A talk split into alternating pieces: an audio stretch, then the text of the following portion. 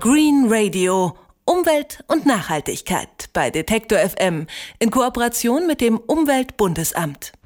Für die einen ist es frische Landluft, für die anderen widerlicher Gestank. Wenn ein Bauer mal wieder Gülle aufs Feld kippt, riecht man es jedenfalls kilometerweit. In Maßen mit Gülle zu düngen ist sinnvoll, weil es die Felder fruchtbarer macht, aber aus der Sicht von Umweltschützern wird hierzulande viel zu viel Gülle ausgefahren. In diesen Mengen schade sie Menschen und Umwelt und deshalb fordern Fachleute, dass die Bundesregierung die entsprechenden Richtlinien verschärft. So steht es in einer Stellungnahme, die unter anderem der Sachverständigenrat für Umweltfragen der Bundesregierung herausgegeben hat. Und die stellvertretende Vorsitzende dieses Sachverständigenrates ist Karin Holm-Müller. Sie ist Professorin für Ressourcen- und Umweltökonomik an der Universität in Bonn. Einen schönen guten Tag. Ja, guten Tag. Es wird zu viel mit Gülle gedüngt, sagen Sie. Welche Schäden richtet diese Düngung an? Ja, da sind zuerst einmal Schäden, die das Trinkwasser betreffen. Das heißt, da wo wir wirklich viel Gülledünge haben, viel Nährstoffüberschüsse, da haben wir Probleme mit der Trinkwasserversorgung. Die kann dann so nicht verwendet werden, das Trinkwasser, was dann aus dem Grundwasser kommt. Wir haben außerdem Probleme in den Meeren. Da wird über die Flüsse Nährstoffe in die Meere getragen. Hier ist vor allen Dingen Phosphat das Problem und das kommt dann zu Algenblüte, zu so Schaumbildung. Das kann im schlimmsten Fall sogar dazu führen, dass es ganz sauerstofffreie Gebiete in der Nord- und Ostsee gibt, die jetzt durch Deutschland beeinflusst werden, eben auch durch die landwirtschaftliche Nutzung. Von welcher Größenordnung sprechen wir? Wie weit sollte man den Gülleausstoß senken? Die Bundesregierung hat eine nationale Biodiversitätsstrategie veröffentlicht und nach der sollte man nicht mehr als 80 Kilo N je Hektar brauchen, also als Überschuss haben. Und wenn man an Phosphor denkt, da haben wir viele Gebiete, die sind sehr gut mit Phosphor versorgt, gerade Gebiete, in denen wir viel Tierhaltung haben und da Phosphor sich im Boden akkumuliert, bräuchte man da gar keine Zusatzdüngung mehr über den Entzug hinaus haben. Und über Erosion kommen dann Phosphat vor allen Dingen in die Flüsse, aber auch Nitrat, das kommt aber auch übers Grundwasser. Wieso kippen denn Bauern so viel Gülle aufs Land? Nur um den Ertrag ihrer Felder zu steigern? Erstmal ist Gülle natürlich ein Nebenprodukt der Tierhaltung.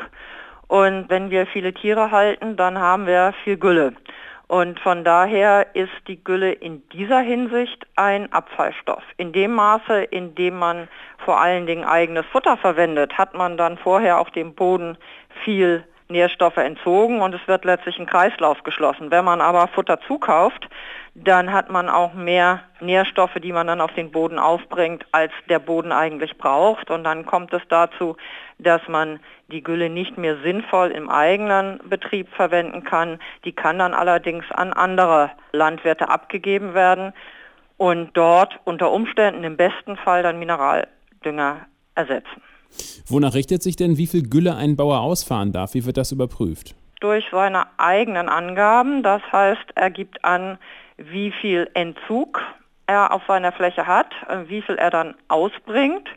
Und dann wird berechnet, ob eben in der Differenz der Überschuss nicht zu groß ist. Außerdem gibt es für Gülle auch noch eine Festsetzung, wie viel man überhaupt je Hektar auftragen darf. Das wird dann plausibel überprüft, wobei gerade bei der Bilanzverbrauch versus dem, was aufgetragen wurde auf den Boden, da gibt es leider sehr viele Manipulationsmöglichkeiten bei der Flächenbilanz, die heute die Landwirte machen, weil Futtermittel überhaupt nicht mit erfasst werden. Sie haben schon gesagt, man kann Gülle an andere Bauern dann abgeben, aber was ist, wenn ein Bauer viel zu viel Gülle hat, also viel mehr, als er auf seinen Feldern unterbringen kann? Was passiert dann mitunter?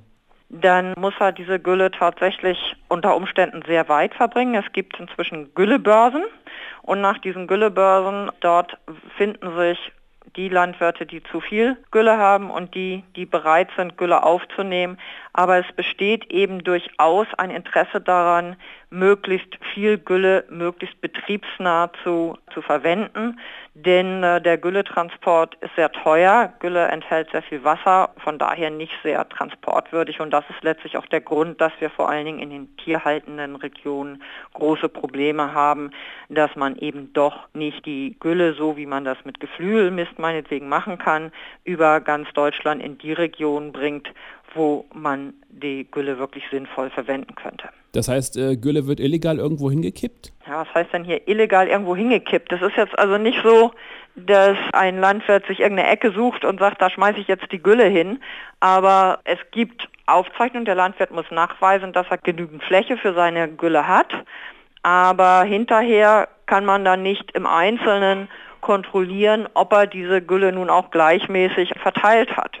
Bleibt noch eine Frage. Welche politischen Schritte wären denn nötig, damit weniger Gülle ausgefahren wird und somit weniger Nährstoffe, die äh, die Böden verschmutzen? Erst einmal, denke ich, darf man sich jetzt nicht nur auf die Gülle konzentrieren. Ein weiteres Problem sind die Gärreste aus Biogasanlagen. Die müssen bisher Zumindest das, was dort an Stoffen zugeführt wird, wird überhaupt nicht mit in die Bilanz eingeführt. Das ist ein Problem und da wir gerade in Regionen, in denen wir viel Gülle haben, auch viele Biogasanlagen haben, verschärft das oder verfälscht das die Bilanz nochmal zusätzlich. Das, denke ich, ist eine der ganz wichtigen Sachen, die passieren müssen. Dann sollte man wirklich versuchen, eine Bilanzierung zu nehmen, die nicht mehr so manipulationsanfällig ist, sodass man eben auch die Futterkäufe mit einbezieht.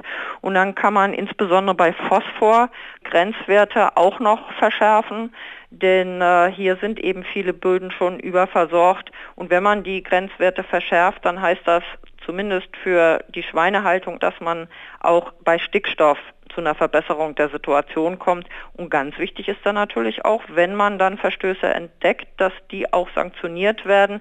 Heute ist die Sanktion erstmal nur eine Zwangsberatung. Dankeschön. Das war Karin Holl-Müller, Professorin für Ressourcen- und Umweltökonomik an der Universität in Bonn. Sie berät die Bundesregierung im Sachverständigenrat für Umweltfragen, wenn es um das Thema Düngemittelverordnung geht. Vielen Dank für das Gespräch. Danke. Green Radio Umwelt und Nachhaltigkeit bei Detektor FM in Kooperation mit dem Umweltbundesamt.